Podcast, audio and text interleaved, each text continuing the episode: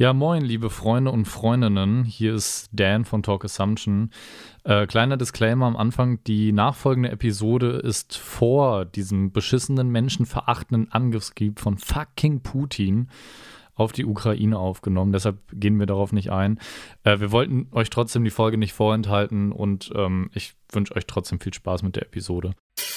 The words we speak, the shit we do.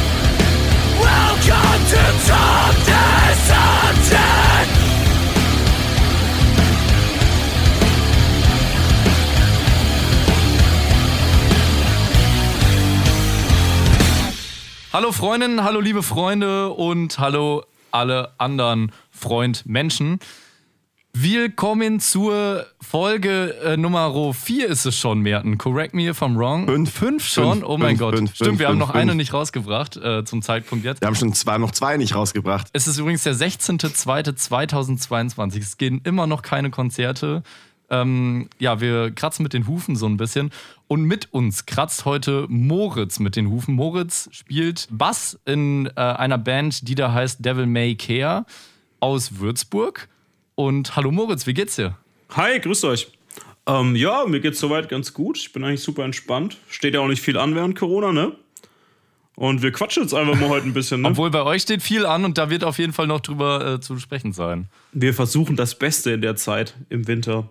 Also es ist wirklich ein äh, bisschen trostlos. Aber ich, ich habe tatsächlich so, sagen wir mal, für den April Hoffnungen. Wie sieht's bei dir aus? Boah, da habe ich auch richtig Hoffnungen, aber ich darf noch nicht drüber reden. Aber da geht auch was bei uns. Okay. Also, okay, dann werden wir das äh, nachher aus dir Aber rauskitzeln. über deine persönlichen Hoffnungen kannst du ja, kannst du ja Ja, sprechen. nee, also ey, guck, guck in die Zum- anderen zum Länder. Glück, ne? ähm, ich denke, dass wir schon im April wieder Live-Shows erleben dürfen, hoffentlich, gehe ich von aus. Auch normale Shows ohne Mundschutz und 2G Plus und was auch immer mit Sitzplatz, sondern richtig, richtig rumfliegen Ja. mit drei Bier im Gesicht. Oft da haben wir alle Bock drauf so. Geil. Also ey, ganz ehrlich, ne, mach die Teilnahmebedingungen meinetwegen 2G plus, aber dann innen drin halt nicht bestuhlt, kein Abstand, Genau, keine Maske, genau, let's go. genau. Ja. Das ist halt das, Also ich- ein Konzert bestuhlt, ne, Leute. Ich meine, ich weiß nicht, wie ihr es seht, aber das ist ja kein Ich Konzert. bin halt nicht Helge Schneider. Das ist echt so, ey. Also ich sag mal so, ich, ich spiele das Ding auch nicht, wenn die Anfrage reinkommt. Äh, ich weiß nicht, wie es euch da geht. Habt, habt, ihr, habt ihr sowas gemacht in Corona-Zeiten? Jein, wir haben so ein paar Open-Air-Shows im Biergarten gespielt. Da war es aber auch okay, dass bestuhlt war. War also Biergarten-Flair halt. Haben wir auch akustisch gespielt, war auch cool. Ähm, und jetzt spielen wir. Ja, okay, das passt dann anders genau. zusammen. Ja. Und jetzt spielen wir aber in Hamburg ähm, eine Hybrid-Show. Wird gestreamt, ich glaube, das ist am 12.03. Und mit 100 Zuschauern bestuhlt mit FFP2-Mundschutz. Und da bin ich sehr gespannt. Und das ist halt witzig, ne? Ihr, ihr spielt ja im Knust. genau. Und äh, das Knust mit 100 Leuten bestuhlt, also das ist ja so ein langer, schmaler Konzertraum, Mhm. die Bühne unglaublich hoch. Wenn du halt stehst, ist die Bühne schon irgendwie so auf Brusthöhe bei mir und ich bin relativ Mhm. groß. Wenn du sitzt, ähm, erste Reihe sitzen ist dann, glaube ich, wie im Kino erste Reihe. Du hast hinterher richtig einen Nacken und zwar nicht vom Headbang. ähm, aber ich finde das ein sauspannendes Projekt. Das ist äh, schön, dass du es direkt sagst. Hybridshow. Ich kenne tatsächlich keine Band, die eine Hybridshow gemacht hat. Ähm, wenn, wenn man jetzt Festivals, die bei, bei äh, Magenta TV oder äh, ne, irgendwie so von Rock am Ring, das sind ja auch Hybridshows, weil die werden ja auch irgendwo übertragen, aber die mal beiseite gelassen. Ähm, woher kommt diese Idee und warum macht ihr das auch in Hamburg, wenn ihr aus Würzburg kommt? Also doch die geografische Burg ist ja schon mal da. Äh, Situation hat mich Nee, gewundert. nee fühle ich auch voll. Für uns ist es auch vom Aufwand her äh, schon schwierig, weil das ist schon eine Strecke, die wir da zurücklegen haben, budgettechnisch und so weiter. Ne, ihr kennt das Game. Ähm, aber wir wurden halt einfach angefragt und haben gesagt, hey, wir können endlich mal wieder losziehen, endlich mal wieder raus aus dem Kaff so. Und dann macht man das natürlich. Also, wir sind auch gespannt. Wir haben keine Hybrid-Show bisher gespielt. Ähm, wir haben ein paar Livestreams halt gemacht. Habt ihr bestimmt auch. Äh, kein Feedback vom Publikum direkt. Ganz, ganz komische Stimmung. Und bei der Hybrid-Show hast du wenigstens ein bisschen Feedback. Auch wenn es nicht wie eine normale Show ist, aber du hast wenigstens 100 Leute, die klatschen wenigstens mal. Und Und dann hast du auch im Stream einfach auch so ein bisschen Publikumsgeräusche. Du hast dann nicht das Gefühl, so ich gucke eine tote Ja, Show. voll. Und deswegen, also wir sind sehr gespannt. Ja. Ähm, die machen da auch ein bisschen im Knust, die haben ja schon mehr solche Shows gemacht. Und da gibt es auch mal ein bisschen so mehr Ja. drumherum. Das auch hat so ein bisschen, glaube ich, ähm, so Game-Show-Charakter, also so TV-Show-Charakter. Es gibt auch einen Moderator, der Mhm. das moderiert und zwischendrin gibt es mal eine Unterbrechung und da gibt, machen wir so Interviews und so Zeugs. Macht das Kai Das cool. oder? Also, also richtig, richtig, richtig als Format Ja, genau. aufgezogen. Nee, dann. den Moderator müssen wir mitbringen. witzigerweise. Ah, okay. Aha. Und ähm, aber da haben wir jemanden, der da passt da ganz gut. Ähm, der kann sowas, weil ich könnte sowas nicht, ey.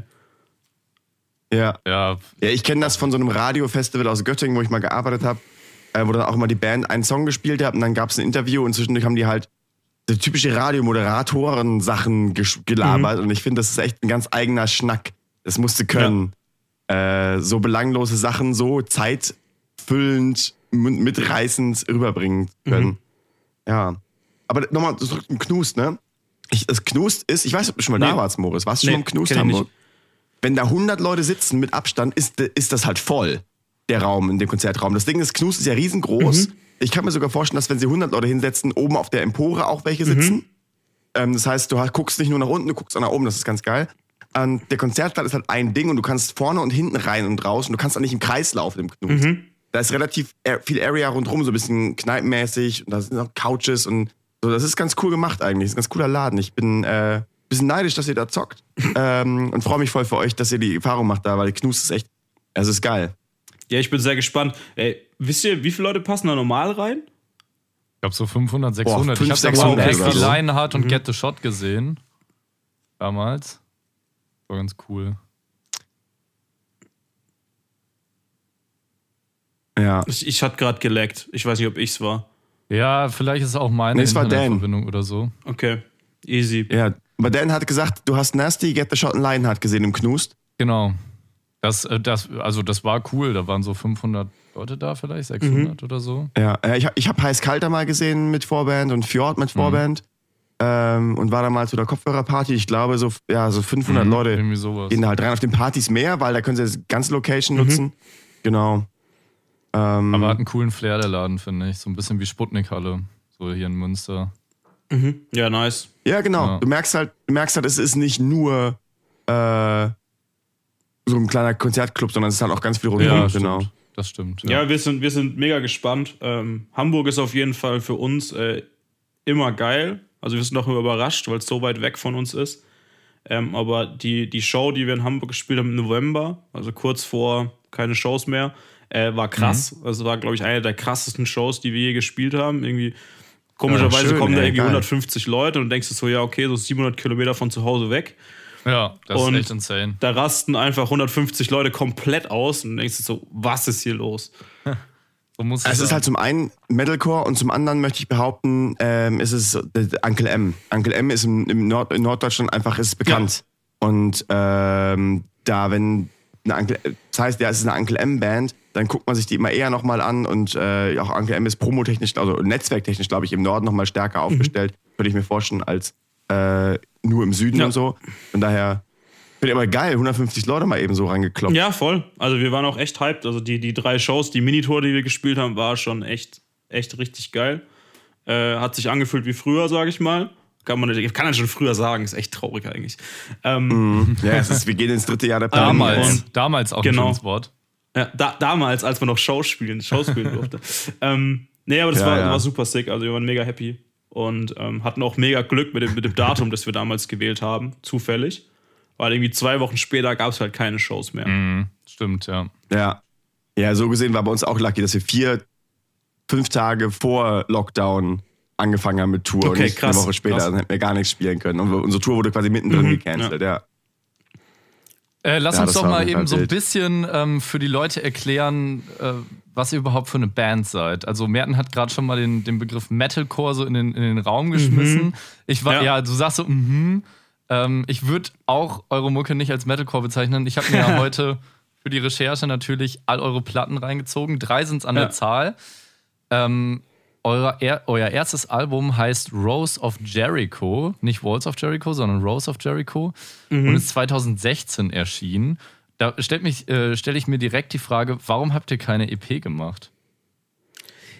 Ja, jetzt, ähm, also, du hast, hast du unseren Wikipedia-Artikel gelesen? Nein, Merten hat den Okay. gelesen. Merten ist unser Ja. Wikipedia-Dude heute. Genau. Dann, dann wird Merten gelesen haben, dass es auch davor EPs gab. Ach so, Sagen es wir gab es schon mal EPs. so. Okay. Ja, Genau, es gab 2013 die Downline in Eigenregie.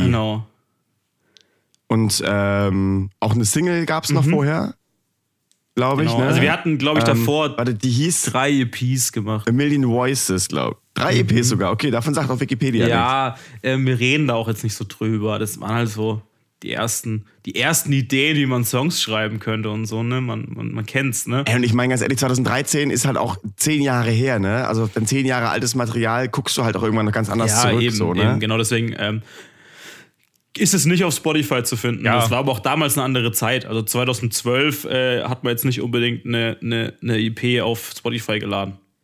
Ah, okay. Ja. Ja, das stimmt. Ja, da war Spotify Das auch gar hast du- nicht so da das war große Ding, oder? 2012? Nee, voll. Ja. Voll, da war, das gab es schon, Genau, aber ja. dann hat man auch ein Label gebraucht, um da was drauf zu kriegen. Das war gar nicht Mhm. so einfach. Da gab es so Anbieter wie DiscoKid und sowas noch nicht. Mhm. Da waren Ja. nur Sony-Künstler auf Spotify so.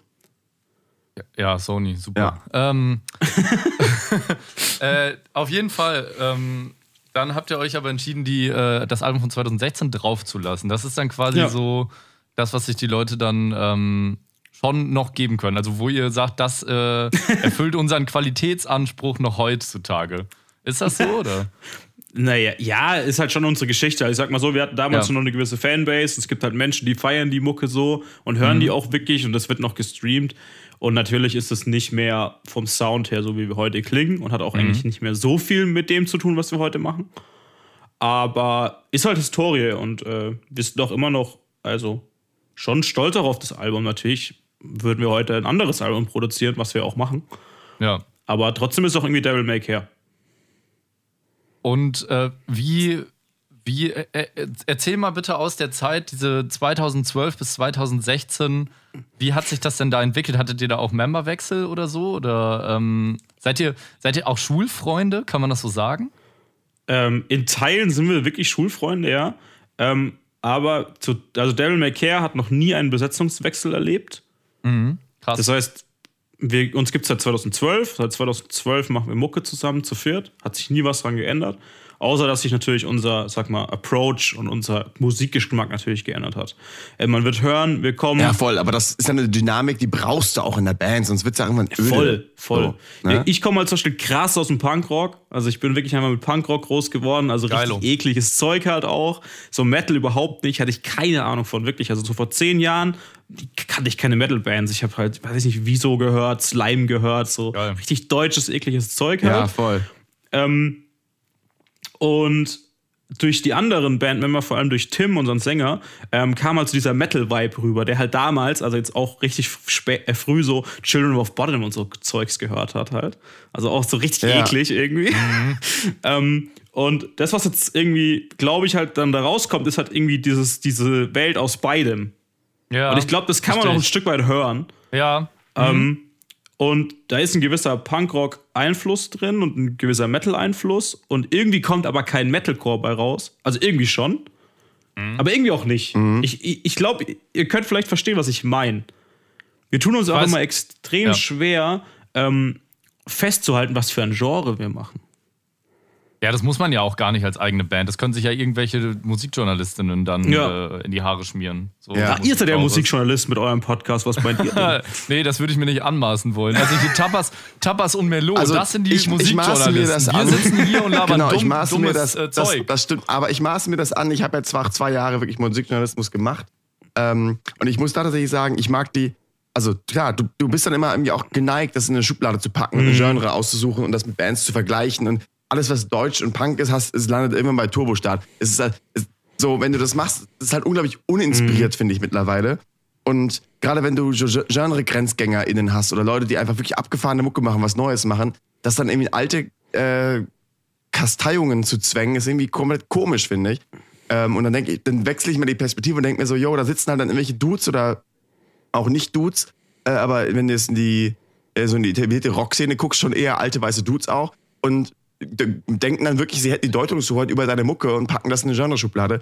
Und das finde ich irgendwie auch komisch. Deswegen ähm, würde ich tatsächlich sagen, so, allein, wie, ich habe irgendwann angefangen, Bad Assumption äh, gegenüber von Leuten, die Musik keine Ahnung von haben, sage ich, ja, es ist härterer Punkrock, dann können die ja grob was mit anfangen. Ähm, und wenn Leute ein bisschen genreaffiner sind, dann ist es halt melodischer Hardcore-Punk. Aber allein da, melodisch, Hardcore und Punk Ja. so, ne? Äh, schmeißt schon wieder so viel zusammen, um dem irgendwie gerecht zu werden. Ähm, Und letztlich ist es einfach nur, ja, bockt halt. Und wenn da mal eine Popnummer bei ist, die Post-Rock-Elemente hat, let's go so. Ähm, und stimmt mit dem Metalcore eben. Ich glaube, ihr, ihr selber nennt euch ja Post-Hardcore. Ja. Oder bezeichnet euch als Ja. Post-Hardcore, ne? Genau, und ich finde Post-Hardcore ist halt auch wieder so ein unglaublich weites Feld, weil wenn du Fjord nimmst, ne? Fjord Ja. ist auch Post-Hardcore, aber das ist halt viel metallischer und lärmiger Ja. als eurer Post-Hardcore, der halt einfach so gesehen dann vielleicht noch, noch softerer Metalcore ist für mich in meiner Wahrnehmung Ja. so. Das kann aber irgendwer anders auch wieder ganz anders wahrnehmen. Äh, deswegen, Nee, bin ich komplett, bin Ja. ich komplett bei dir, Mert. Das ist Ja. auch eigentlich unser Ding Auch. so. Wir, wir, wir, wir, wir können das nicht einkategorisieren. Wir bewegen uns einfach zwischen diesen Welten. Und der eine Song ist mal mehr Metalcore, der andere ist mal mehr Post-Hardcore. Und wie du auch sagst, Post-Hardcore ist irgendwie alles und nichts. Also wirklich viele Bands bezeichnen sich als Post-Hardcore. Ähm, man kann zum Beispiel auch lesen, Wikipedia-Eintrag sagt, äh, Rise Against ist Post-Hardcore, Silverstein ist Post-Hardcore und Fjord. Was haben diese drei Bands miteinander? Nicht eine viel Gitarre. gemein so. Genau. naja, doch, sie schreien manchmal und es gibt Ja, Gitarren. genau, genau. Das Ja, heißt im okay. Prinzip, was ist Post-Hardcore? Es wird geschrien, melodischer Gesang und Gitarren. Also Ja. irgendwie Ja. alle moderne Rockmusik. Ja, so. genau. Ne? Ich, Post-Hardcore ist auf jeden Fall, glaube ich, eben voll häufig äh, ne, so keine, die, die, bis nach die Gratwanderung weg vom Unmelodiösen, was ja der Mhm. äh, Oldschool Hardcore, egal ob East oder West Coast, ja eigentlich häufig mit, äh, mit, mit sich gebracht hat. Und wenn du guckst, Post-Hardcore, also irgendwas, was Post, also nach Mhm. dem ganzen Hardcore-Geschehen ist, ähm, da kannst du ja unglaublich viele Inspirationsquellen haben und das erklärt einfach auch, warum das so mannigfaltig ist, Ja, glaube ich. genau, genau. Also ich finde das zu Recht alles post-hardcoreig, ne? Und dann hat es halt Nuancen. Silverstein hat eher so Emo-Screamo-Nuancen vor allem in früheren Werken gehabt. Rise Against mehr Punk-Attitüde dahinter. Äh, und, und, Fjord, weiß ich nicht. Äh, die haben gedacht so, okay, wie klingt ein Abrissbagger, der in einem äh, einer Goldmine ähm, den Kreiselficker macht. ähm, und dann haben sie das versucht umzusetzen oder so. De, de, deine Metaphern sind immer Weltklasse, Alter. Ja, also Ich Sachen sehr auch Hermes beschreiben. Jeder kann sich doch vorstellen, das Bagger, der ein im Erdloch Thema. ist und sich einfach um die eigene Achse dreht. Und scheppert. Aber lass uns Sorry, mal Dan, was äh, wolltest du sagen? also zurück, zurück zu euren Anfängen Ja. kommen. Wenn du jetzt sagst, du bist so aus, aus der Deutschpunk-Ecke, hast du da Mhm. so einen Song, der, ähm, den du auf unsere Playlist packen willst, so Deutschpunk-mäßig? Weil wir sind ja Boah. auch lieben große Boah, Deutschpunk. so richtig, so richtig Oldschool-Scheiß, ja? Meinetwegen Pass auf, also, einen ja, Oldschooling, vielleicht hast du auch einen aus der aktuellen Zeit.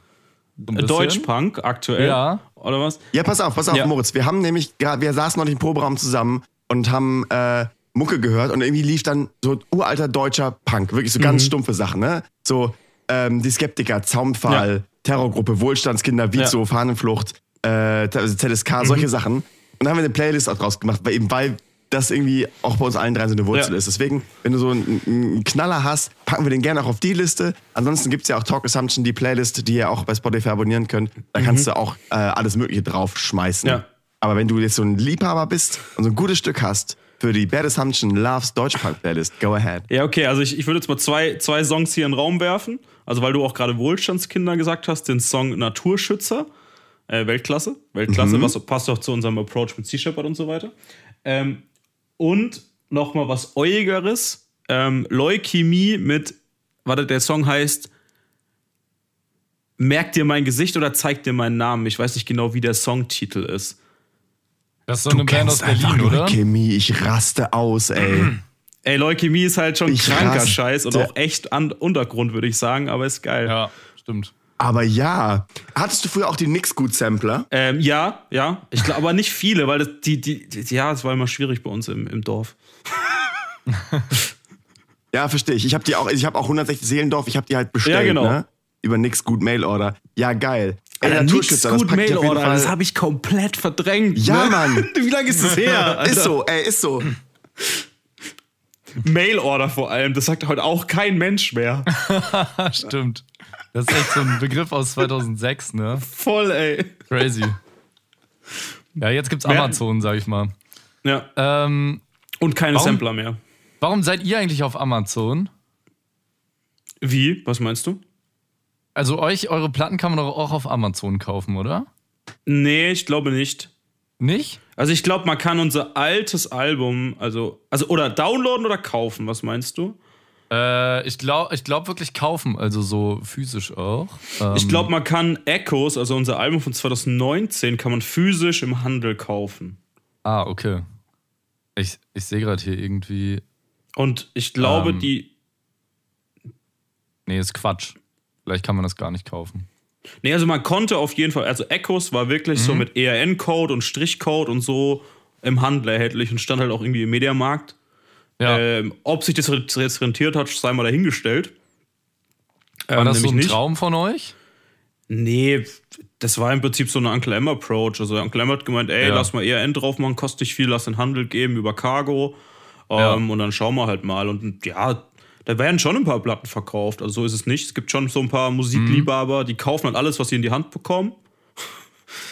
Und die kaufen es dann halt und geben dir dann eine Rezension auf Amazon.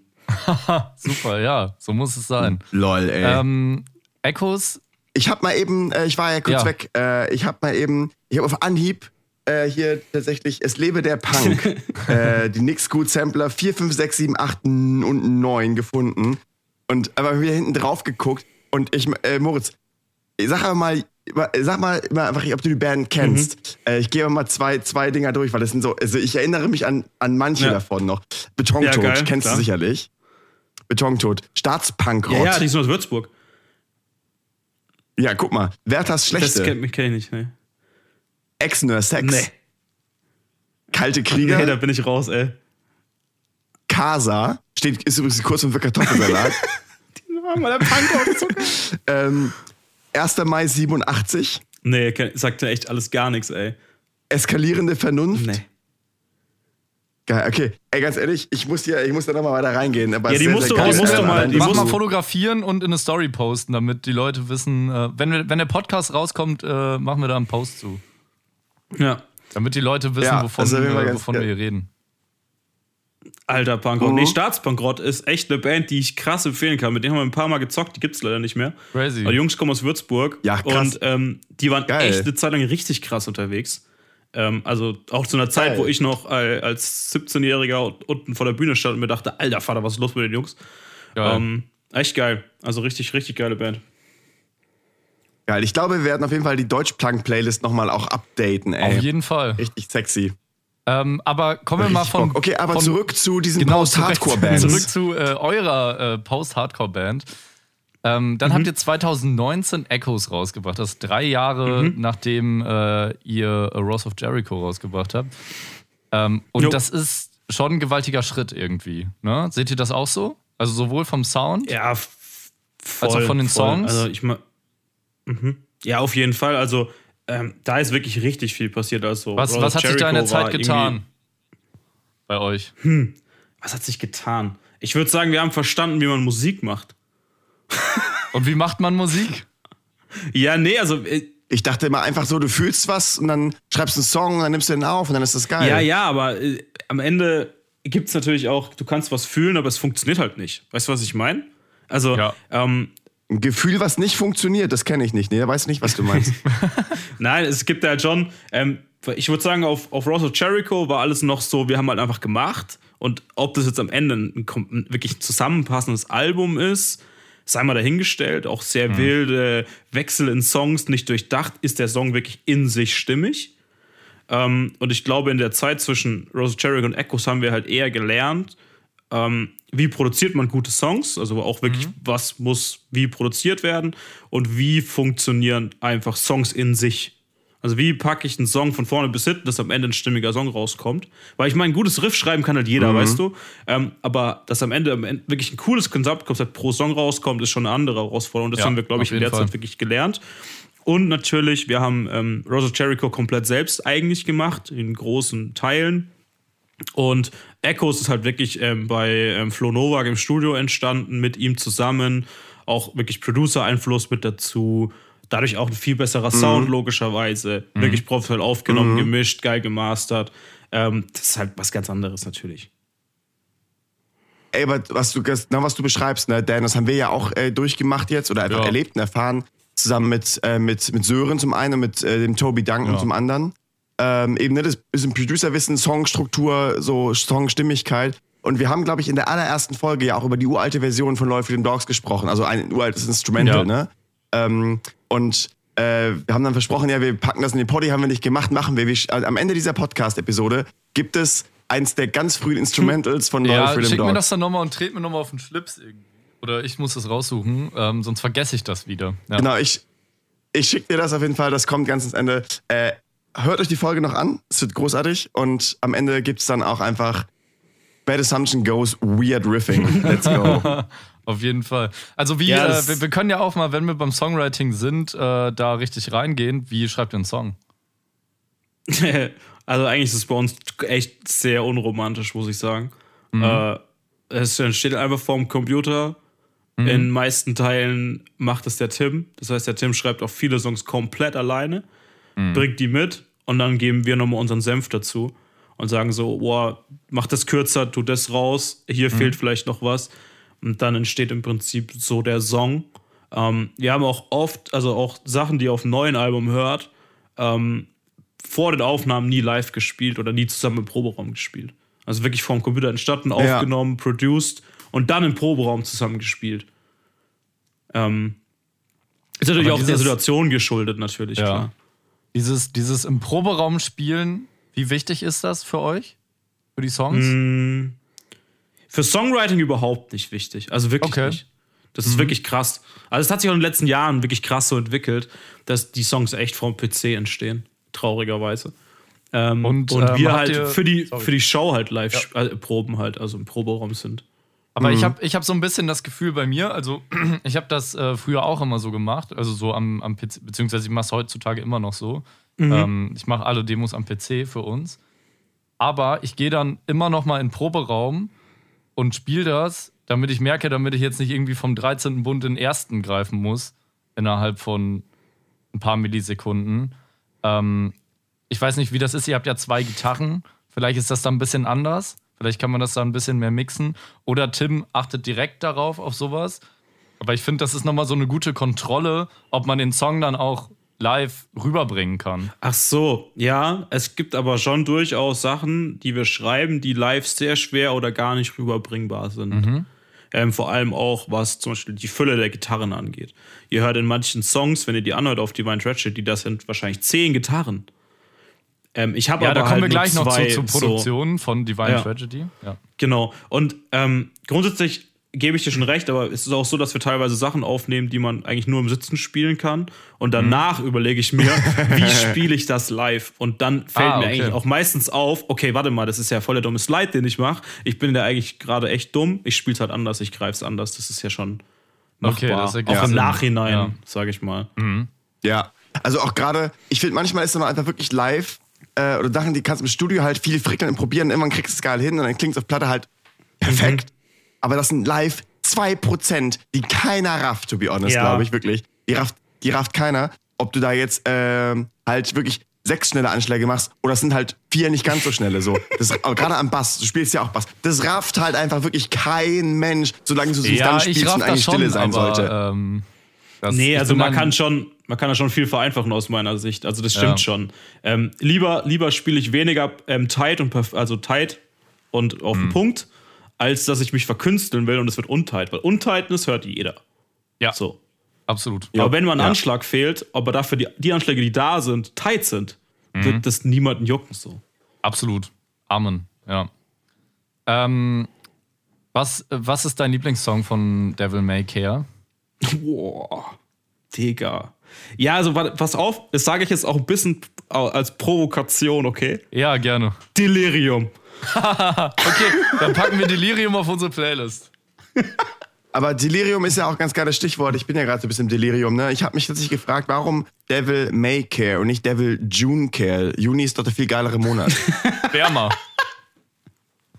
Ja. Naja, Devil May, Das ist eine ernst gemeinte Frage. äh, Devil May Care ist ja immer, das heißt, es geht ja nicht um den, um den, um den Monat. Ach, you don't say. äh, okay. Nein, die, Fra äh, sag ich, die Frage ist auch komplett Delirium. Ja, okay, verstanden. Ich habe Okay, sie kurz ähm, ernst genommen und dachte mir ja. so, warte mal, wie antworte ich jetzt da drauf? Nee, aber ey, das macht euch zu einer deklinierbaren Band. Das ist ganz geil, weißt du? Devil May Care, Devil June Care, Devil July Care, Devil September Care, Devil August Care, Devil August. So, und je nachdem, wo du halt spielst, äh, oder auch äh, Touren, du kannst halt die Touren so nennen, wenn du halt bisschen Humor Weißt, weißt du, was, das, was das ne? Lustige ist? Auf diese Idee sind wir jetzt seit zehn Jahren nicht gekommen und das ist kein Witz. Wirklich nicht. Das war das Erste, ja. was ich gesagt habe. Aber das liegt auch daran, dass Dan euren Bandnamen ähm, mal so betont hat, Devil May Care. Das machen viele. Und da hat, mir, hat er mir den akustischen Fokus einfach auf den Monat gelegt. Ich war so mal, warte mal, warte mal, warte mal. Das ist, das, ein Witz, Potenzial. das ist actually ein Witz, den ich vom Fusecast geklaut habe. Und zwar äh, ging es da um Memphis Mayfire, weil es kann ja auch mhm. ein Maifeuer geben irgendwie. Ah, Memphis Mayfire. Okay. Oder Memphis Mayfire. Kann man ja auch sagen. ja. So ist es. Ey, aber wow. ne, das macht euch zu einer deklinierbaren Band und ihr habt da ganz viel Potenzial, was ihr jetzt nutzen könnt. Gern geschehen. Ja, okay, ich, ich, ich, bring, ich sag's den Jungs mal und dann wirst du die nächste Tour-Ankündigung ja sehen. Geil. Geil. Ja, voll, voll Bock. Finde ich super. Ähm, also Delirium ist wirklich dein, dein Lieblingssong. Ähm, okay. Äh, ich finde, ich finde tatsächlich. Darf ich auch sagen, was, was mein Lieblingssong von eurer Band ist? Gerne, es würde mich wirklich sehr, sehr interessieren. Ich finde Dead, Dead Amber am besten, tatsächlich. Also okay, ich habe nochmal alles gegeben. Tatsächlich ähm, habe ich auch vorher schon Dead Amber gekannt und gefeiert, ähm, mhm. bevor wir uns äh, Delirium angehört haben. Also ich hatte euch schon oh, bestimmt zwei Jahre auf dem Schirm oder so. Ähm, und den fand ich auf jeden Fall cool. Ich finde auch Hollow Promises, den danach finde ich ganz cool. Der, der mhm. float gut rein. Ähm, und ich muss auch sagen, Jetzt kommen wir mal zu unserem, äh, zu eurem äh, neuen Album, ne? Mhm. Divine Tragedy heißt das. Ich, Auf Deutsch göttliche Tragödie. Ich muss sagen, ich mag das nicht so doll wie das Echos. Ich, äh, ich finde leider, Krass. du kannst ja, du kannst ja, du kannst gleich alles dazu sagen, was du sagen willst. Ähm, ich finde das jetzt nicht äh, grundlegend schlecht oder so, das will ich gar nicht sagen. Es ist alles toll und euer Sänger hat auf jeden Fall auch ähm, einen Step nach vorne gemacht, ähm, mhm. würde ich sagen aber es ist mir leider ein bisschen zu vollgepackt von der Produktion. Also es ist ja. leider, ähm, hier und da ist mir eine Gitarre zu viel. Ähm, mhm. Und ich finde, in dem, in dem Echos kommt der Gesang mehr nach vorne einfach, weil ein bisschen mhm. weniger passiert drumherum. Und das mag ich sehr. Ähm, aber das ist ja ah, auch ja, eine, ja, eine, eine bewusste Sache, die ihr gemacht habt. Und deshalb wollte ich euch vielleicht auch fragen, warum ihr das gemacht habt. Vielleicht ist das ja eine bewusste Entscheidung. Ja, im Prinzip war das echt schon eine bewusste Entscheidung. Also grundsätzlich klar, du hast, also die Produktion hat sich komplett geändert. Also auch der komplette mhm. Approach, der komplette, das komplette Herangehen, ganz, was ganz anderes. Das heißt, wir haben ja wirklich ähm, ähm, Echos in echt aufgenommen mit echten Amps, echten Gitarren, also halt ohne Samples. Alles, ist, was du da hörst, ist echt, ja. Mhm. Und hat im Prinzip so einen, ja, ich, ich würde es mal sagen, so einen Punkrock-Approach. Also es ist halt einfach Punkrock. So, ja. Mhm. Natürlich modern, und nicht immer auf die Fresse, aber im Prinzip ist es Punkrock. Und ja. das neue Album, Divine Tragedy, ist sehr, ist in vielen Teilen sehr, sehr modern, modern produziert. Das heißt, auch mit künstlichen Elementen, mit Gitarren, die keine Gitarren mehr sind, sondern zwar mit der Gitarre eingespielt sind, aber am Ende klingen wie irgendein Sinti.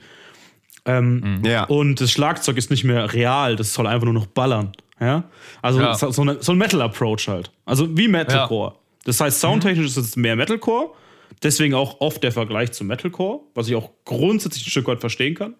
Und bei Echoes, wie gesagt, war es halt eher so der punkige Approach. Und es war eigentlich eine aktive Entscheidung. Liegt daran, dass wir zurzeit sehr viel Metalcore hören und halt die moderne Musik ah, ja, hören okay. und einfach in 2021 angekommen sind, so auch musikalisch. Und da einfach so einen Sound halt uns gewünscht haben.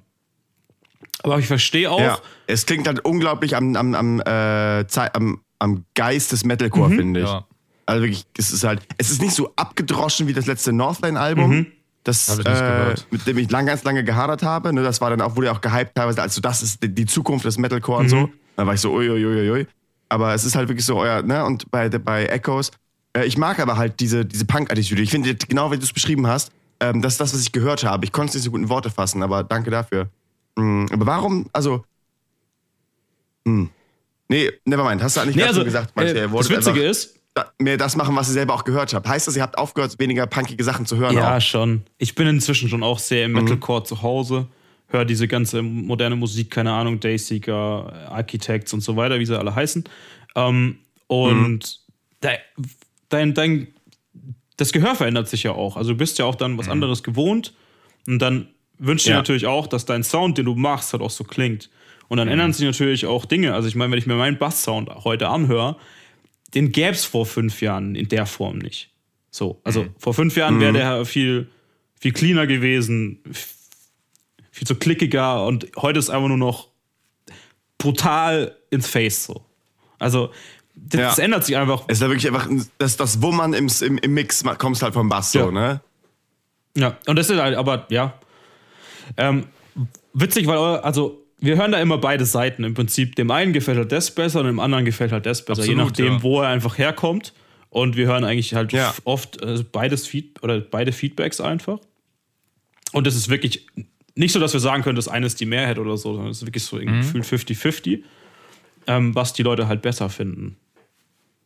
Ja, genau. absolut. Also ich, ich muss auch sagen, ich bin, ich bin äh, auch riesen Metalcore-Fan irgendwie. Und ich mhm. bin auch, auch Fan so von so perfekten Produktionen oder auch dicken Produktionen. Mhm. Ähm, aber ich bin aktuell in der Phase, wo mich das soundtechnisch ziemlich anödet, weil folgendes mhm. passiert. Ähm, kleine Bands gehen in ein Studio und klingen auf einmal wie Band XY ja. und klingen halt live ganz anders. Und ich, ich mag das halt eher, wenn die so ein bisschen dieses Live-Ding drin haben. Mhm. Ähm, deshalb mag ich Echos auch, glaube ich, lieber. Ähm, ja. Bisschen punkiger. Ich, ich, ich, ich stehe halt gerade auf dieses komplett authentische. Ich sage nicht, dass, dass eine dicke Produktion nicht auch authentisch sein kann, mhm. wenn man die ganze Zeit äh, auf, auf dieses Glatte fährt und so. Und ich finde auch, ähm, das Album ist eine logische Weiterentwicklung von eurem Sound. Aber es ist, ähm, es ist mir, glaube ich, dann zu glatt äh, dafür, dass, äh, dass es nicht irgendwie Abbey Roads ist oder was mhm. immer. Also irgendwie ja. äh, denke ich so, kleine, kleine Studios mit kleinen PCs sollen nicht so dick klingen. Das ist aber ja. nur in meinem Kopf so, ne? Mhm. Das ist mir auch so, ich habe äh, hab einen neuen Song gehört von, äh, von einer Band aus Leipzig, die heißen Black Toothed. Ich weiß nicht, ob ihr die kennt. Boah, ähm, ey, das ist doch. Ich, ich, okay, ja, red weiter. Ja, und äh, ich, die haben äh, den Song, den sie Rising jetzt rausgebracht ja, pass auf, haben. Ich, ich fand Meinst die vorher ganz cool. Ja. So, ich habe die, ich habe die, äh, ich, ich habe mir die, ich habe die irgendwie von von Chiefland oder so habe ich die, mhm. hab ich die mitbekommen von diesem Leipzig-Ding ja. da.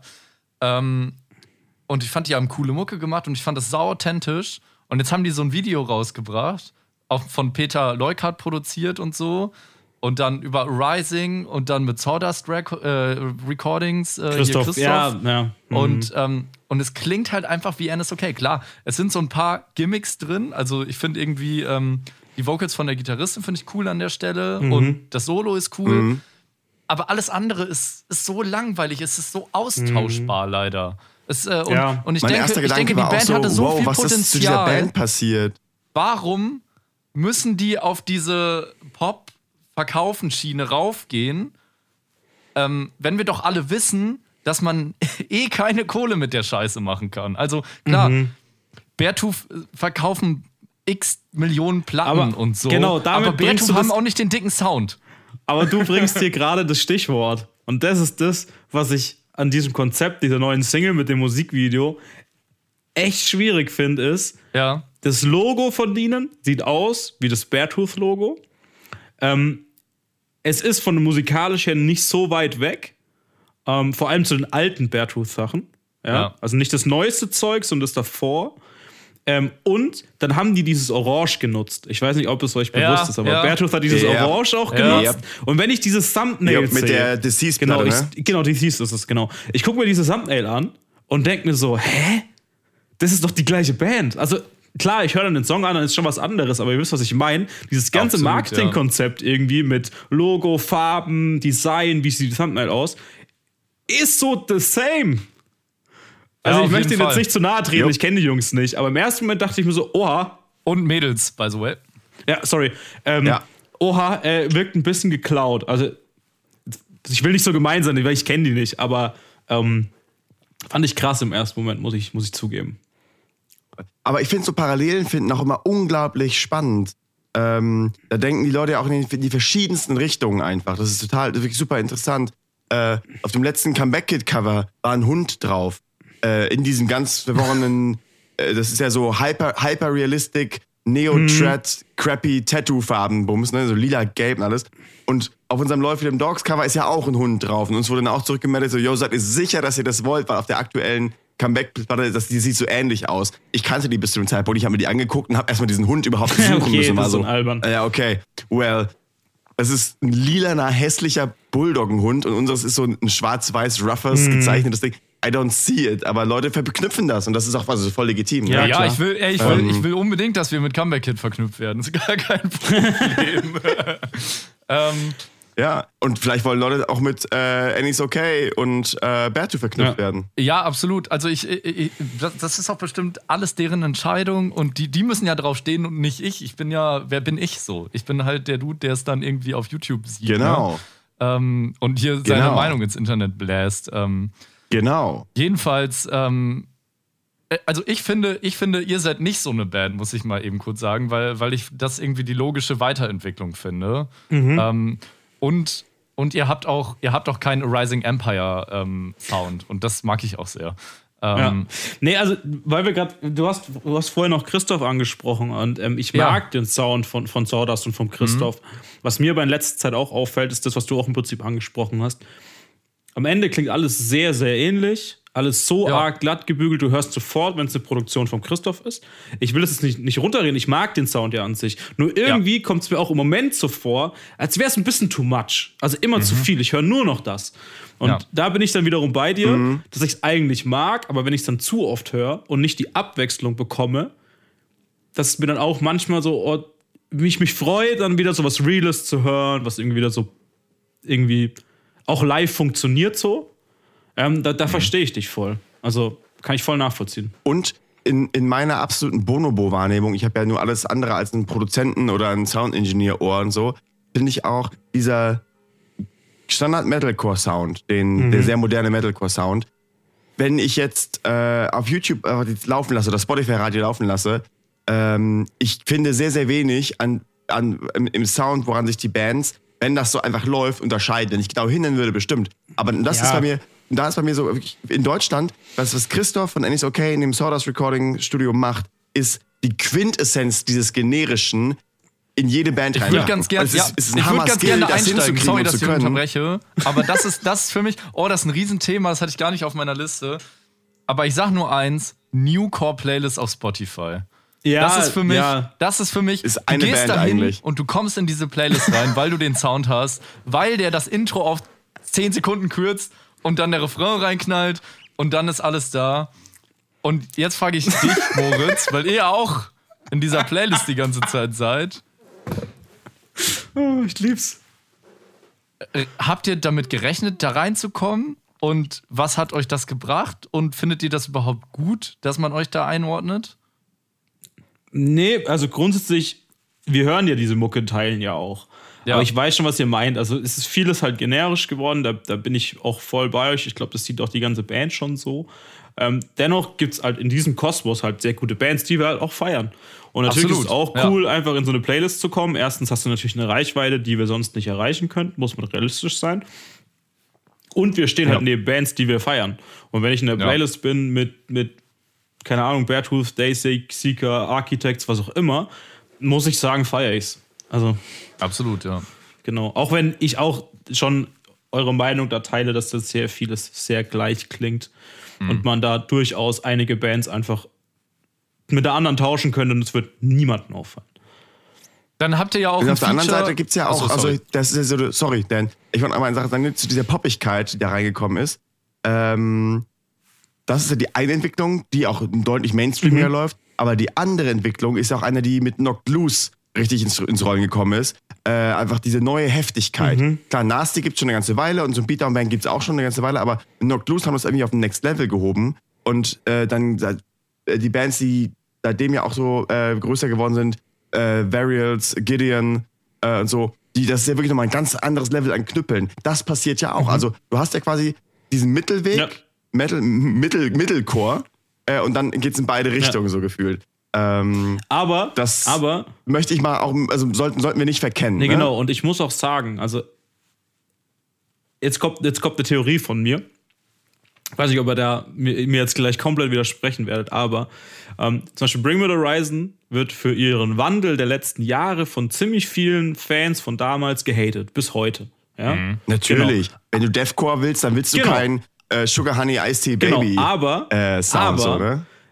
ähm, Bring Me the Horizon ist für uns alle eine Gew ein, ein, gewinnbringend und mhm. Möglichkeit, eine neue Zielgruppe zu erreichen, die wir ohne Bring Me the Horizon nicht hätten erreichen können. Und zwar warum? Mhm. Bring Me the Horizon schafft es gerade, Metal und mhm. harte Musik und auch ein Schrei Mainstream-tauglich zu machen. Mhm. Und es wird. Ja, gibt dir das die, die, dieses genau, Ed Sheeran genau, Ding, ne? genau darauf will ich hinaus. So, Ed Sheeran-Ding. ja. Und ja. Hört, überleg dir, die Leute sind dann aus dem Radio wieder einen Schrei gewohnt und dann kommen wir in eine Phase, die wir vor 20 Jahren schon mal hatten, wo wieder plötzlich Menschen ja. Bock auf lokale Rockmusik haben, in lokale Bock auf einen Schrei haben und auf krasse Emotionen haben und dann zu Shows gehen zu mhm. Bands, die sie nicht kennen, nur um Rockmusik zu erleben. Und das feiere ich. Ja. Und das, da muss man sagen. Weil die, die Mucke an sich ein Gefühl auslöst, egal Absolut von der richtig. Band erstmal. Ne? Und das ist genau. Genauso diese ganze Good Vibe-Mucke aus dem Radio. Ja, und das voll. ist genau die Absolut, Entwicklung, die wir gerade haben. Ja. Und das feiere ich zutiefst, weil ich glaube, so in fünf Jahren sind wir wieder so back to 2000 ähm, und Rockmusik ist wieder alltagsfähig und mega geil. Für alle. Meinst du, in fünf Jahren hat, hat Gitarrenmusik dem Rap und Trap-Rap und Hip-Hop den Rang als Jugendkultur auch wieder abgelaufen? Als primär Jugendkultur gebend?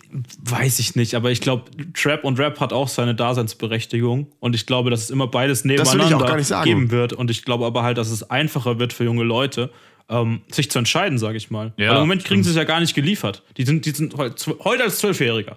Kommt ein Zwölfjähriger heute auf die Idee, E-Gitarre zu lernen? Ich glaube nicht. Sehr selten wahrscheinlich. Ja, stimmt. Und in, zu uns, in, zu uns, also ich weiß nicht, wie alt ihr seid, aber ähm, ich vor 15 Jahren, witzigerweise, ähm, oder vor noch mehr als 15 Jahren, ähm, hat halt damals eine andere Entscheidung getroffen, weil er halt einfach irgendwie eine Warner hingeworfen hat, bekommen hat mit 11. Ja. So. Ja. Und dann halt Green Day gehört, weil Green Day Album rauskam und keine Ahnung, welche Bands da noch, Lost mhm. Prophets, was auch immer. Äh, Good Charlotte, ja. keine Ahnung, Abel Lavigne, so. Also so, das sind ja, die ersten voll. Schritte gewesen, die mich halt zum Metal und zum Rock und zum Punk gebracht haben. Voll. Es ist ja, ja auch, ne, also wir leben das jetzt auch mit Travis Barker, der ja auch einfach den Pop-Punk ja. wieder in alle Richtungen genau. pusht. Äh, und alles, was im Pop-Punk gerade rauskommt, ist gefühlt ja. von Travis oder Barker halt Avril Lavigne. Also, also seinen Fittichen entstanden. Äh, ja, aber Avril Lavigne, das Album davor war ja auch in meiner Wahrnehmung Singer, Songwriter-Nigger und äh, Pop, sehr viel ja, Popiger. Klar, aber jetzt hat sie wieder ähm, eine Single rausgehauen. Und jetzt, und genau, und jetzt hat sie wieder, genau, jetzt kam wieder mit Biss und mit Travis Barker mhm. so und Machine Gun Kelly, ähm, die, der meiner Meinung nach übrigens äh, gecancelt gehört, aber äh, so die Mucke von, vom, vom Rap hin zum Pop-Punk, das, da kommen immer, kommen immer Leute mit und es ist alles ein Hin und Her und ich glaube letztlich ein großes Miteinander, was, was einfach geil mhm. ist. Ja. Ähm, Deswegen ist es mir echt häufig entscheidend so, was kommt dir zufällig irgendwie in deiner Teenie-Zeit in die Hände? Ja. Schrägstrich, was läuft im Radio? Was passiert dir zufällig? Was hören deine Freundinnen? Und mir war es halt die beste Menschengestalt von die Ärzte, die ich mit zwölf plötzlich in den Händen hatte. Hast du dieses quietschgelbe Cover und diese rote Pimmelfigur da drauf und ich so, ui. Dann bin ich da reingegangen. Ja. Nee, klar. Also ich glaube schon, dass die, mhm. diese Zeit halt in der Jugend so von, weiß ich, 11 bis 16 halt einfach am Ende prägend sind, was du hörst und tust und wie wichtig die Musik ist. Ja. Und ob ja. Musik für und dich was. Ich glaube, bist du auch durch diese Phase gegangen, äh, wo du gemeint hast, nur Rock und nur Punk ist das Wahre und Hip-Hop und Rap ist scheiße und alles andere will ich nicht natürlich. hören. Ne? Man kennt, man, ja. man, man frontet irgendwie alle anderen so. Aber ich bin ähm, schon, das muss ich. Und dann gab es ja noch so. Muss ich echt sagen, ich bin schon seit sehr ja. langem, ähm, also ich vor allem, ähm, krass offen für jede Musik. Also ich höre auch wirklich alles. Ich bin ja. schon echt sehr, sehr breit gefächert und ich feiere auch Trap. Also ich habe auch eine Trap-Playlist, ja. die ich was so feiere. So. Hast du ein Guilty Pleasure? Was meinst du? Hast du ein Guilty Pleasure? Erklär es mir, was willst du hören? Äh, ob du ein, ein, ein, ein Guilty Pleasure hast. Ich kann mit dem Begriff nichts anfangen. Also das ist, ah, okay, das okay, ist okay. Äh, ich erkläre es kurz mal, das sagt ja. man, wenn man jetzt irgendwie Katy Perry eigentlich mag, aber das nicht direkt so, anderen sagen ah, will, ah, weil man dann ah. irgendwie ähm, doof rüberkommt. Oder Verstanden, so. also, was, was du also man könnte es als Guilty quasi. Pleasure ja. eurer Band zum Beispiel bezeichnen, dass ihr Ed Sheeran I See Fire gecovert ja, habt. Ja, nee, das ist auch, das ist so, cool. Zum Beispiel. Nee, also ich würde sagen, ja, das ist auch okay, cool. dann würde ich sagen ne? Dua Lipa. Beste. Mhm. Ah ja, ja, okay. Habe ich heute erst in einem Rezo-Video auch äh, wieder gehört und gedacht so, um, jo, jo, jo, jo, Junge. Nee, genau. Ähm, ja, aber geil. Ich finde die Offenheit, die man irgendwann auch bekommt, voll schön. Und Dan hat die nächste Frage. Ja, ich, ähm, ich würde so langsam zum Ende kommen, tatsächlich. Ähm, ich muss mal eben kurz auf meine Liste gucken, was ich noch äh, für Fragen habe. Ich habe noch solche Fragen wie: ähm, Warum habt ihr so viele Features gemacht? Und Wie habt ihr Marketing. die Oh ja, ausgewählt? das interessiert mich ist aber es nur auch. Marketing? Nein, Quatsch. Aber äh, spielt auch mit rein. Ich wollte es ein Und dann, bisschen ey, ich habe nur, ich hab provozieren, eine aber Frage zu den Features. Wie viel Ja. Arbeit ist das? Feature, Ja.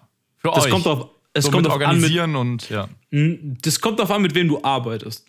Mhm. Also, wenn du mit jemandem arbeitest, der daheim gut selbst recorden kann, der versteht, man sich einfach nur abspricht, hey, wir- also wir haben auch die, Feature- die, den Artists immer gesagt, hey, du kannst dir einen Part aussuchen, wir haben einen Vorschlag geäußert, aber du bist komplett frei, nimm einfach was auf, was du aufnehmen willst und liefer Mhm. es uns. Und das war echt immer erstaunlich geil. So, wir haben halt immer versucht, so wenig wie möglich halt Vorgaben zu geben, weil das schränkt den Künstler ja ein und dann wird's eh kacke deswegen.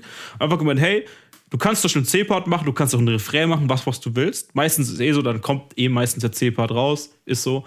Und Ja. die haben uns einfach wirklich die Spuren geliefert und das war halt geil. Also deswegen war es vom Aufwand her Nice. echt überschaubar. Ähm, und wir haben die Nice. Menschen ja auch nie getroffen. Also ich, das war mitten in Corona, als wir das Album produziert haben. Anfang, so, ja, Anfang, Mitte, Mitte 20 so rum, Mitte, Ende 20. Und da konnte man ja nicht irgendwie hinfahren, irgendwie nach Bremen und äh, Aaron irgendwie zusammen aufnehmen, so, sondern der hat es halt alleine gemacht Ja. uns geschickt. Ähm, der, unser Mischer, der Nico, bei uns in Würzburg hat es halt zusammengehauen und dann kam halt eigentlich was Geiles bei rum. So. Und ich Geil. meine, wir haben ja auch Ey, mit also- Like also, Pacific ein Feature Klingt voll gemacht. gut. Ähm, und es hat jetzt Ja. keiner Bock, nach Kanada zu fliegen. Das stimmt, aber sehr, sehr geile Band. Das letzte Album von denen hat mich richtig Ja. abgeholt, auf jeden Fall. Äh, ich weiß gar nicht, ob die Platte heißt die Keterman Jesus. Ja, ne? Ich weiß das ist gar mein nicht, Lieblingssong. Ich bin gerade unsicher. Aber da habe ich mich richtig gefreut, dass ich, als ich gesehen habe, dass ich den, als Feature Mhm. habe. Das fand ich richtig cool.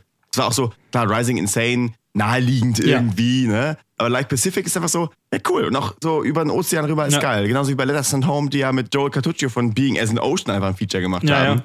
Und auch erzählt haben, wie unglaublich chillig Mhm. das war. Und er meinte so, yo, was der Vibe Song, so worum es geht, hat sich so voll, das ist einfach ultra schön. Ähm, Ja, meistens, freu ey, Künstler haben ja auch Bock. Also ich meine, ähm, oft ist halt nur der Kontakt halt schwierig, bei solchen, Bands herzustellen, aber wenn man das halt schafft, bei Like Pacific hatten wir Gott sei Dank über Ecken halt einfach einen Kontakt. Und dann sind wir mit denen ins Gespräch Ach, geil. gekommen und dann hat er gemeint, ey, easy. Ich bin eh im Studio, dann nehme ich einfach den Take mit auf so und dann war das halt voll locker. Ja. Ähm, Ja, ja, geil. genau. Das ist dann auch aber Wir gutes- werden ja auch ein Feature auf, unser, äh, auf unserem neuen Album oder haben es äh, Ja, schon. aber noch. auch nur eins, weil wir sind ja immer noch Punkrock und äh, verkau- kann- machen kein Market. Nee, habe ich nicht gesagt, weil ich finde Features richtig geil. Nee, also- ich liebe es, Sachen zusammen machen. Ich liebe auch von Ketka zum Beispiel, Scheine in den Graben. Diesen Song von Ketka, Bela B, Mhm. Milliarden, ähm, äh, wie heißt die, die, die Rapperin? Äh, äh, Haiti. Habe ich vergessen. Hai, nee, nicht Haiti, nein, nein, nein, nein, nein. Ähm, Soki Ah. ist es.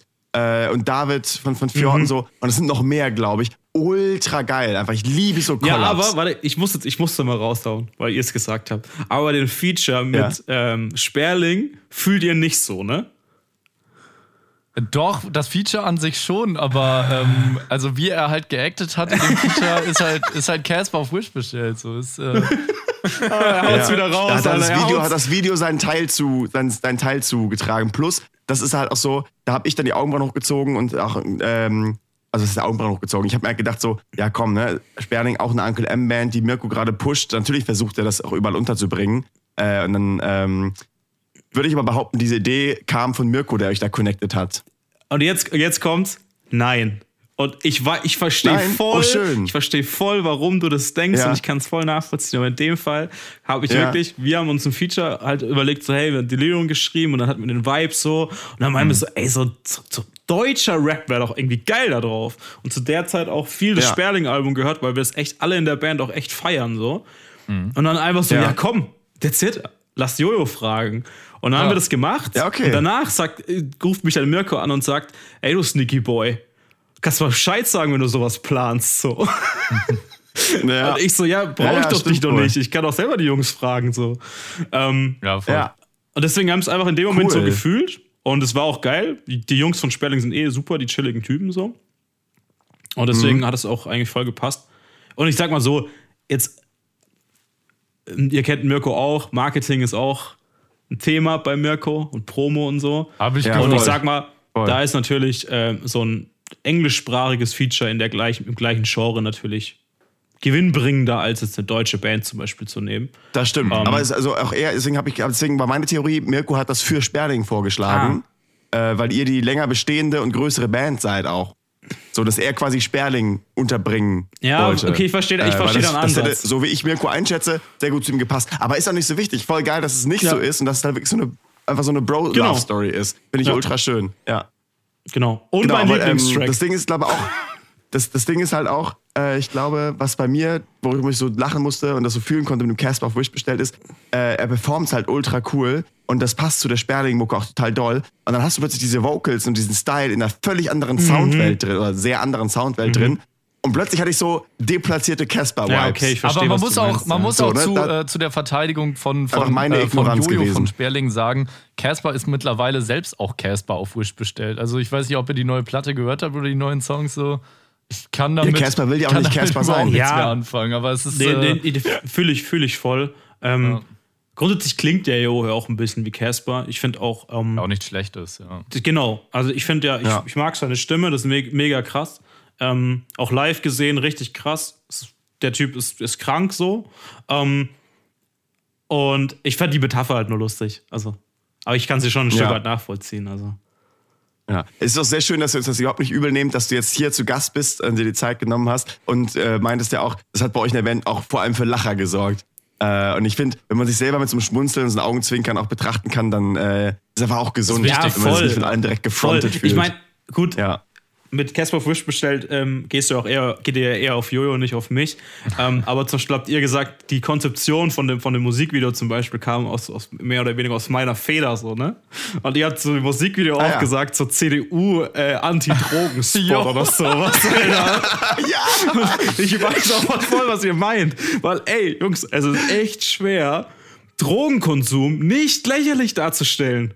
Ja. Wisst ihr, was ich meine? Das ist ja, auch- Es ist, ich finde auch, ich finde auch sowieso Musikvideos ist, ist ein super schwieriges Ding. Ja, ähm, voll. Ich habe mir, ich hab mir natürlich auch zur Recherche nochmal ähm, Videos von euch reingezogen. Mhm. Ihr habt unter anderem auch so für ein Kliman-Cover und so online. Ja. äh, also guckt auf jeden Fall mal da rein, Leute. Ähm, ganz interessant. Ihr habt, ihr habt einen richtigen YouTube-Channel eigentlich, kann man so sagen. Ne? Ihr habt so einfach so was, was gemacht und gedroppt. Ähm, finde ich cool. Früher haben wir schon ziemlich random Sachen einfach gemacht, auf die Ihr wir habt halt auch Lust random hatten, gemacht, so. wo euer Sänger, glaube ich, durch Würzburg läuft Ja. mit einer Akustikgitarre und äh, Leute besingt, die da rumlaufen und dann so, ja, hier, der hat irgendwie rote Schuhe an oder so neben mir und dann lacht er sich da einen ab. Ja, genau. Ähm, ja, halt. Ist ein bisschen cringy, aber auch lustig. Äh, kann man sich auch mal reinziehen. ähm, aber nochmal Schön, zu. dass es das noch gibt, dass ihr das nicht äh, offline genommen Ja, habt. voll. Nochmal zu Musikvideos. Ähm, ihr, ihr, also ihr, ihr arbeitet sehr so an Konzepten, das sieht man, aber ihr seid jetzt nicht so eine Band, die sagt, okay, das muss jetzt Peter Leukert sein und wir geben 5000 Euro für ein Musikvideo aus. Ne? Ihr seid eher so DIY-mäßig äh, drauf, was das angeht. Ähm, Warum macht ihr das? Ist das eine bewusste Entscheidung oder einfach nur, weil, weil keine Kohle reinkommt? ja, beides natürlich. Also Mhm. wirklich klar, Geld hat immer einen Grund. Ihr wisst selber als Musiker, äh, Geld Klar. ist rar. Ähm, aber wir versuchen auch einfach einen, einen sinnvollen, ein sinnvolles, ja, was sinnvolles Verhältnis zu schaffen zwischen Aufwand, Kosten und was dabei rauskommt. Und wenn wir irgendwie sechs Singles rausbringen wollen, noch ein bisschen Marketingbudget brauchen, ein bisschen was muss man ja machen, wisst ihr selber, ähm, dann kann ich nicht noch 5000 Euro für ein Musikvideo ausgeben. So, das, das, das ist nicht drin. Dann, dann legen wir alle unser privates Geld auf den Tisch, nur für ein Musikvideo, das am Ende eh leider viel zu wenig Klicks bekommt. So. Ähm, und dann lieber ähm, auch, wir haben ja auch Bock drauf, also wir beschäftigen uns mit Schnitt. Ich mach, ich mach den Schnitt eigentlich immer selbst. Grading macht ein Kumpel von uns und wir haben selber eine Kamera und machen eigentlich halt pragmatisch. Zu viert können wir einfach, wir haben so Painter-Video zu viert entstanden. Da war nur die Band da, keine Helfer, gar nichts. Geil. Ja, geil. Geil. Und einfach nachts echt- eingesperrt wertvoll, und ein Video ja. gemacht. Ähm, deswegen auch witziger Fun Fact: Im Painter-Video werdet ihr keine Aufnahme finden, wo alle vier im Bild sind. Ja, warum? Weil einer filmen musste. Ja, aber einer muss filmen, genau. Ja. Ja, ja, ja, ist absolut nachvollziehbar. Genau. Also bei uns, wir haben unser letztes Video, da war äh, immer nur eine Person zu sehen. Ja, das ist bei Painter sogar auch witzigerweise so. Aber ähm, und dann haben wir halt, Ja. wir haben jetzt ähm, auch ein paar Videos schon auch mit, mit, sag mal, mit befreundeten Leuten gemacht, aber halt auch immer mit wenig Budget. Also halt Ja. immer versucht, so pragmatisch wie möglich coole Sachen auf die Beine zu stellen. Und ich finde eigentlich, also ich bin schon der Meinung, dass es uns gelingt. Ähm, und ja, Man kann es Also- auf jeden Fall angucken. Es ist halt jetzt nicht äh, ein Bring Me the Horizon Video, ne? Wo jetzt ja klar. Wo ein Aber Roboter muss durch es die dann auch Stadt nicht sein. rennt. Die muss es Filmstudio dann halt auch nicht sein, 10.000, ne? 100.000 Ja. hinterstecken, so, ja. Genau. Ähm, Voll. Also dieses, dieses äh, Bring Me the Horizon Youngblood-Video, wo die beiden, wo Ollie Sykes und Youngblood einen Roboter Ja, genau. gegeneinander kämpfen, das ist so abgedroschen. Das ist so insane einfach. Also ich würde langsam zum Ende kommen. Äh, Ich, ich bedanke mich auch recht herzlich, äh, Moritz, äh, wie gesagt, äh, dass du auch äh, trotz unserer Disse äh, letzte Mal Ja. bei Delirium. Ähm, Wir können auch hermeneutisches Wohlwollen. Wir sind nicht immer nur fronty. nein. Außerdem ist das ja auch nichts Persönliches, wenn man mal einen Song nicht feiert. Also Nee, voll. äh, wenn du als Also Musiker, das- wenn du ja. als Musiker Ja. keine negative Kritik verstehst, dann solltest du aufhören, Musik zu machen. So, ja, absolut. An, an dieser Stelle verweise ich nochmal an den schönen Redebeitrag von Olli Schulz in der Talkshow äh, Roche und Böhmermann von Anno dazumal, wo er seine Geschichte mit Juli, der Band Juli, erzählt und seine Geschichte mit der Band Mhm. Ja, super, Rammstein. ja. Es ist und, und den bösen Onkels. Es ist ganz, es ist eine ganz, ganz große Ansage. Ich ziehe mir die wirklich regelmäßig rein, einfach um mich dran zu Ich will erinnern. auch noch mal kurz sagen, weil du gerade Olli Schulz sagtest, ich ähm, höre ja manchmal fest und flauschig einfach nicht, weil, also ich mag, ich mag meist das, äh, das, das, ähm, das Gelaber von denen mag ich gar nicht so sehr. Ähm, aber das ist so, so eine Berieselung. Und jetzt hat aber in der letzten Folge Olli Schulz folgendes gesagt. Und zwar, die sind ja von Radio 1 2016 zu Spotify gegangen. Und ähm, damals äh, wurde gesagt, ja, äh, hier verdienen kleine Künstlerinnen nicht viel Geld, ähm, aber wir wollen was daran ändern. Ähm, und jetzt ist 2022 und es hat sich nichts daran geändert. Es ist sogar noch schlimmer geworden. Es, ähm, es wurden halt Millionenbeträge für Podcasts ausgegeben. Joe Rogan hat 200 Millionen dafür bekommen, dass er zu Spotify geht. Ähm, es gibt keinen einzigen Musikpodcast von Spotify über Musik. Ähm, diese ganze Plattform ist einfach nur ein, ein Cashflow, aber letztendlich verdient niemand, also es sei denn Adele, Adele kriegt 20 Millionen nur, damit ihre Platte auf Spotify verfügbar ist. Das sind die Deals da. Und ähm, Wow. du siehst es bestimmt auch so, Moritz. Wie viel Cent habt ihr damit verdient? Und guck mal eure Klicks an. Die sind ja insane. Ähm, d- also, das ist, das, das geht auch in meinen Kopf nicht rein. Ja, und, aber also, ähm, äh, das System ist, ist, ist leider da sehr krank und tatsächlich auch äh, wir, also wir sind ja auch auf Spotify und wir machen da auch unsere Mucke, aber ich finde, es, es sollte mal so langsam vielleicht ein Umdenken kommen. Vielleicht in den nächsten zwei, drei Jahren. Vielleicht irgendwie sowas. Ähm, Fühle nur so fühl ich voll. Du hast komplett recht und natürlich ist es so, aber ähm, ich bin immer ein Freund von nicht zu viel, also nicht zu negativ sein. Ähm, Ja, Lasst uns die positiven Seiten sehen. Äh, durch Spotify habe ich die Möglichkeit, weltweit meine Musik bereitzustellen auf einem sehr einfachen Weg. Und ja, ich verdiene dadurch kein Geld. Das ist, muss jedem, der das nutzt, bewusst sein. Ich unterstütze damit keinen Künstler. So. Und Ja, deswegen ja. ist auch mein Approach, ich höre immer Musik auf Spotify, muss ich auch sagen, ich bin ein krasser Spotify-Nutzer, aber wenn ich eine Mucke geil finde, kaufe ich die Platte. Ich brauche die Amen. Platte nicht. Ja, So. ja. Aber ich kaufe die Platte, weil dann weiß ich, da kommen wenigstens ein paar Euro bei den Jungs an. ja. Ja. Ähm, am besten noch Ja. auf einer Live-Show, dann kommt meistens am meisten Geld an, weil nicht noch ein Handel dazwischen hängt. Ähm, und das ist so, das, das soll man eigentlich allen Menschen auf der Welt mitgeben. Hör Musik auf Spotify, Ja. wenn du was geil findest, kaufen. ja. Ich finde, du rundest, du rundest alle meine Reden super ab. Äh, Ich, äh, wir müssen auf jeden Fall noch eine, äh, eine zweite Folge machen. Ähm, gerne im Jahr 2027 mit der Antarktis-Tour, die wir dann spielen. Ähm, Ja. auf jeden Fall vielen Dank, Moritz. Und ähm, ich würde mich äh, an der Stelle von allen Leuten verabschieden. Äh, bleibt den Podcast gewogen, checkt auf jeden Fall die Playlist aus und checkt Devil May Care aus mit den neuen Dates, die dann kommen. Ähm, Im Juli, Devil Im- July Care. Devil July Care, genau. Dann werden auf jeden Fall wieder Shows Devil gehen, Should I. Care, Und, Devil äh, July ja, Care, genau. Ja. Danke, macht's gut Moritz. Und äh, Vielen Dank. bleibt alle gesund. Ciao. Ciao.